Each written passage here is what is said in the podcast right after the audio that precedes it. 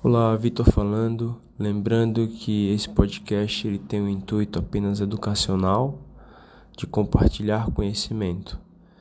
Ele não deve ser levado ao pé da letra para prescrição, para conduta médica.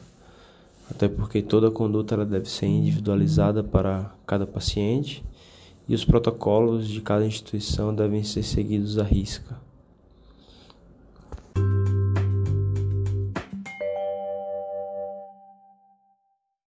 Olá, boa tarde a todos. Hoje vamos falar um pouco, uma introdução sobre disfunção de prótese valvar. A intenção aqui não é esgotar o tema, não é definir tudo que tem que ser definido, mas apenas uma revisão, uma introdução do que é o tema. A disfunção de prótese valvar ela é uma complicação muito complexa nesses pacientes que fizeram troca valvar e as tomadas de decisão, elas vão precisar de vários especialistas, de um heart team, para que essa decisão seja tomada da melhor forma possível. Geralmente precisa de alguém especialista em válvula, outro especialista em cirurgia cardíaca, outro especialista em hemodinâmica, para terem em reunião um, tomado uma decisão mais apropriada para o paciente. Dito isso, vamos começar. A gente suspeita de disfunção de prótese sempre que nós temos uma alteração na ausculta cardíaca do paciente que fez troca valvar, como por exemplo no paciente que tem uma prótese metálica, a perda do clique metálico. Isso é uma coisa que deve levantar a suspeita de uma disfunção de prótese. Além disso, o aparecimento de um sopro novo ou a piora de um sopro também deve levantar essa suspeita ou então alguma alteração em um eco que a gente faz de rotina, em que a gente identifica regurgitações, né, no caso de uma insuficiência valvar, que pode ter como causa trombos, ruptura de cordoalha, mismatch do paciente com prótese e até endocardite infecciosa. Ou então quando a gente encontra aumento de gradientes, como pode acontecer numa estenose precoce dessas próteses por formação de trombo, por formação de panos, que é um tecido de granulação que se forma nas válvulas biológicas, por calcificação de próteses biológicas, né, o que não costuma acontecer, não acontece né, com próteses metálicas, mas acontece ao longo do tempo em próteses biológicas. Geralmente a gente dá uma durabilidade para elas de até 10 anos. E a presença de vegetações, como no endocardite infecciosa. Outra situação que tem que prontamente fazer a gente suspeitar de disfunção de prótese são sinais de descompensação clínica do paciente, quando ele começa a apresentar sintomas que podem ser secundários à valvopatia, ou quando eles começam a apresentar uma insuficiência cardíaca descompensada, a instalação de um quadro de insuficiência cardíaca. Nessas situações, a gente sempre tem que pensar na possibilidade da prótese estar disfuncionante. Com relação à avaliação ecocardiográfica, nas próteses esquerdas, a válvula órtica ela costuma ter uma velocidade de fluxo aumentada, mas menor do que 3, e costuma ter um gradiente médio menor do que 20 mm de mercúrio, com a área valvar maior do que 1,2 cm. Esses são os parâmetros normais numa prótese valvar aórtica.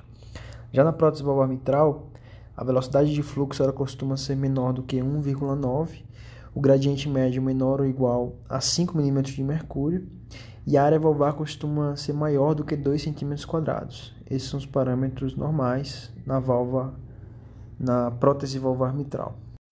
Esses são os parâmetros básicos que são uma, uma via de saída aí para suspeita de uma disfunção. Isso lógico que deve ser individualizado e normalmente nós precisamos de outros dados para definir aquela disfunção, dados anatômicos, dados de mobilidade da prótese, características estruturais, e muitas vezes vai ser necessário, após esse screening inicial, a realização de um eco transesofágico e de uma tomografia cardíaca.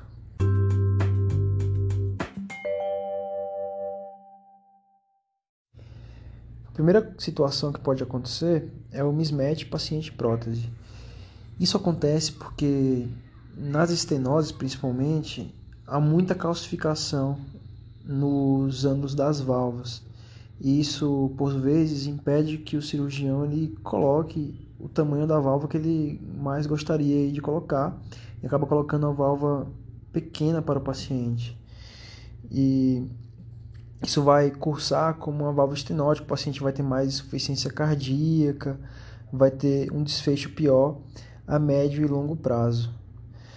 Geralmente, os gradientes dos sintomas eles pioram muito no exercício, o que faz com que o mismatch paciente prótese ele seja mais importante no paciente que é jovem, que tem uma vida ativa. Em idosos menos ativos, esse problema de mismatch ele costuma não ser sentido de forma tão intensa. Mas pode acontecer também de, de o paciente desenvolver precocemente a insuficiência cardíaca, de desenvolver repercussões muito graves desse mismatch e aí vai ser individualizado quem que vai precisar trocar essa prótese de uma forma mais precoce. Para a válvula aórtica, a gente costuma considerar um mismatch quando a área indexada é menor ou igual a 0,85 cm por metro quadrado e na mitral quando a área indexada é menor ou igual a 1,2 cm por metro quadrado. Outro problema que pode acontecer e acontece em válvulas biológicas é a calcificação precoce da válvula, que pode levar à estenose progressiva e à ruptura de cordoalha com o surgimento de uma regurgitação importante. A cirurgia geralmente ela é indicada quando o paciente ele começa a apresentar sintomas ou então quando essa disfunção ela se torna severa. E é comum ser citado na literatura que é melhor operar o paciente antes que ele comece a apresentar sintomas, né, quando a gente tem uma disfunção severa assintomática, porque nesses casos em que o paciente está compensado ainda, ele vai ter um risco cirúrgico semelhante à primeira cirurgia. Lógico, se as comorbidades estiverem semelhantes, né? Se o risco cirúrgico calculado for semelhante ao da primeira cirurgia. Outra situação muito comum é a regurgitação paravalvar. Essa regurgitação ela acontece entre a prótese e o anel de fixação, né? quando tem ali uma deiscência, uma má fixação da prótese. E sempre que isso acontecer, a gente tem que pensar na possibilidade de uma endocardite, uma infecção. E essa infecção está causando essa, uma deiscência espontânea da prótese. Mas nem sempre vai estar relacionado com endocardite. Tem uma gravidade bem variável esse problema. E é comum encontrar jatos regurgitantes pequenos em ecos de rotina, que se não tiverem grandes repercussões clínicas, não necessitam de mudança de conduta. Lembrando que é sempre importante, mesmo em jatos pequenos, a gente pensar na possibilidade de esse jato estar tá causando hemólise pela passagem das hemácias num, num orifício muito pequeno, que podem causar a destruição dessas células. Então, sempre descartar a possibilidade de uma hemólise. E fazer também um eco transesofágico para diferenciar uma regurgitação paravalvar de uma transvalvar e para detalhar também o defeito, a gente saber a real extensão dessa regurgitação. E lembrar sempre né, de descartar endocardite nesses casos. Quando a regurgitação é importante, ela pode cursar com dilatação de câmaras, insuficiência cardíaca, congestão e há necessidade de reoperar esses pacientes. Em alguns casos selecionados, pode ser tentado um reparo transvalvar. Lembrando que, assim como nos outros problemas, todo caso de disfunção de prótese ele vai envolver uma conduta muito complexa uma tomada de decisão por vezes difícil, então tem que ser uma decisão tomada em heart team. Lembrando que a presença de uma regurgitação paravalvar grave, sem repercussão clínica, né, sem IC, sem sintomas, ela não é por si só indicação absoluta de cirurgia, e aqui também vai ter que ser individualizado o caso e discutido no team.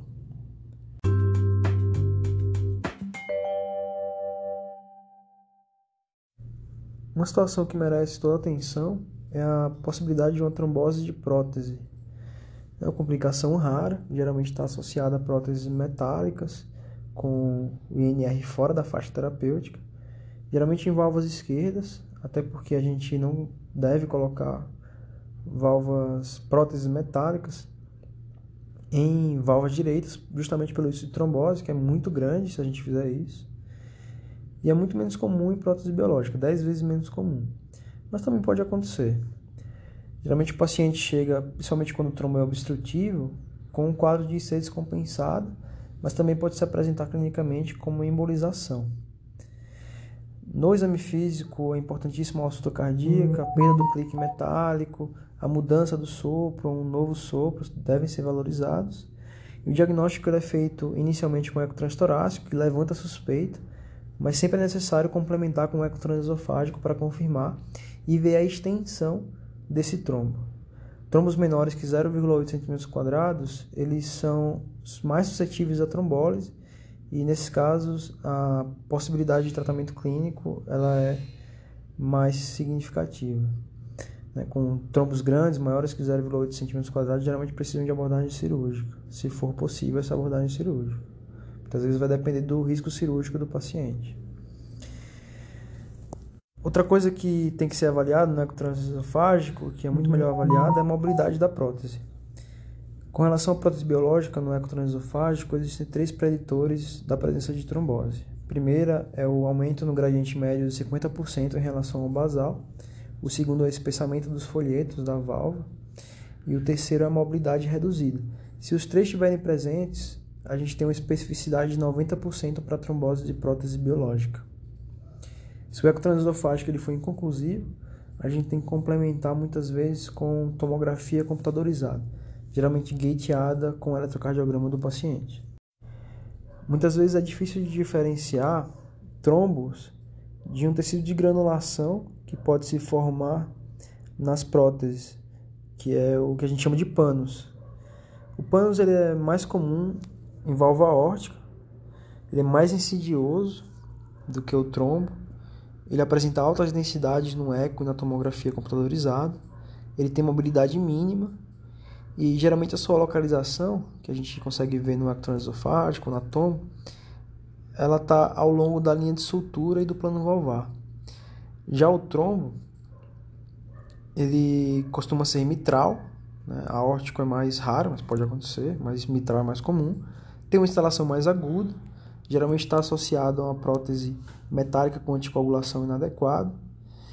Ele tem uma menor densidade no eco e na tomografia Geralmente é uma massa móvel e tem uma localização ao longo do disco, se projetando nas faces atrial e ventricular. Com relação ao tratamento da trombose de prótese, se o trombo for não obstrutivo, com paciente assintomático, for só um achado de exame e o paciente está com anticoagulação inadequada, dá para a gente tentar fazer a parina não fracionada endovenosa e observar o paciente, fazer ecotransesofágico seriado para ver se o trombo se resolve. Na falha, a gente progride para outros, outras modalidades de tratamento. Mas se o paciente ele tem um trombo obstrutivo que está causando sintomas e ele tem boas condições cirúrgicas, com baixo risco cirúrgico, é preferencial a gente operar o paciente. Se for um paciente crítico, sem condições de cirurgia, daí a gente vai preferir a trombólise. Outras situações que podem favorecer a realização de uma trombólise é um trombo na válvula à direita, que geralmente tem resultados melhores com a trombólise, e se o paciente ele está no primeiro episódio de trombose de prótese, se ele está em NIRA 2, 3, se ele não está em NIRA 4, né? Se ele não tem espinel repouso, se o trombo é pequeno, menor do que 0,8 cm se o trombo ele não se estende para o átrio nem para o ventrículo. E vai depender muito também da discussão que a gente vai ter com o paciente e da escolha dele. Afinal, é uma cirurgia de grande dimensão a cirurgia para resolução de trombose de prótese. Então, às vezes tem que trocar a prótese, inclusive, né? mas a maioria das vezes é feita uma trombectomia. Com relação à trombólise, a American Heart Association ela orienta fazer autoteplase 25mg em 6 horas, que pode ser repetido a cada 24 horas, até uma dose total de 150mg. E a gente vai fazendo o eco transesofágico diário e vai vendo a possibilidade do trombo ter se resolvido. Ao mesmo tempo, a gente faz uma bomba de infusão contínua de heparina não fracionada, liga a bomba logo após a infusão de 6 horas do trombolítico e desliga quando for começar a infusão. E após desligar, tem que esperar um TTPA menor do que 50 segundos para começar a infusão da teplase. Já a European Society of Cardiology, ela recomenda uma trombólise mais convencional, com a dose de alteplase 10mg em bolos e depois a infusão de 90mg em 90 minutos.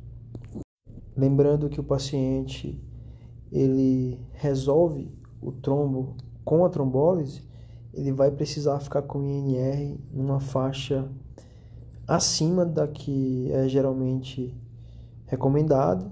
Geralmente vai ter que ficar com um INR de 3,5 e 4,5 após a trombose para não ter recorrência de trombose de prótese. Já no paciente que resolve a trombose de prótese com cirurgia, o INR ele fica no pós-operatório da mesma forma que estava antes, né, de, que é recomendado aí para a válvula metálica, por exemplo, de 2,5 a 3,5, ou para o paciente com válvula biológica vai ficar com INR de 2 a 3. Lembrando que todos os pacientes que tiveram um episódio de trombose de prótese vão ficar anticoagulados para o resto da vida.